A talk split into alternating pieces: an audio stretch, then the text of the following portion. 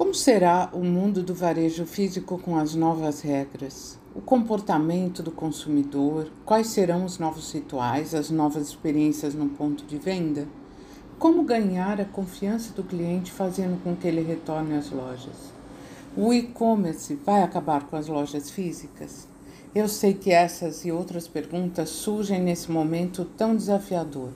Toda essa mudança foi muito rápida, ninguém se preparou, ninguém avisou, simplesmente apagaram a luz e ficamos no escuro.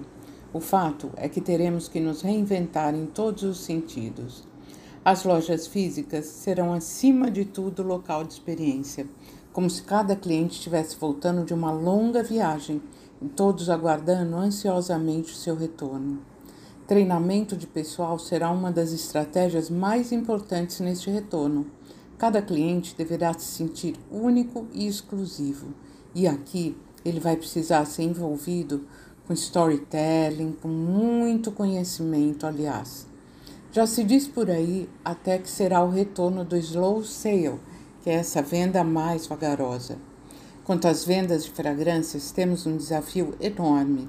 O vendedor de perfumes, mais do que nunca, deverá ser qualificado e capacitado para promover uma venda de experiências e emoções, seja através do storytelling, dos ingredientes da fragrância, do perfumista, do frasco, da marca, ou seja, ele vai ter que ter conhecimento, estar treinado e apto para seduzir este cliente no ponto de venda.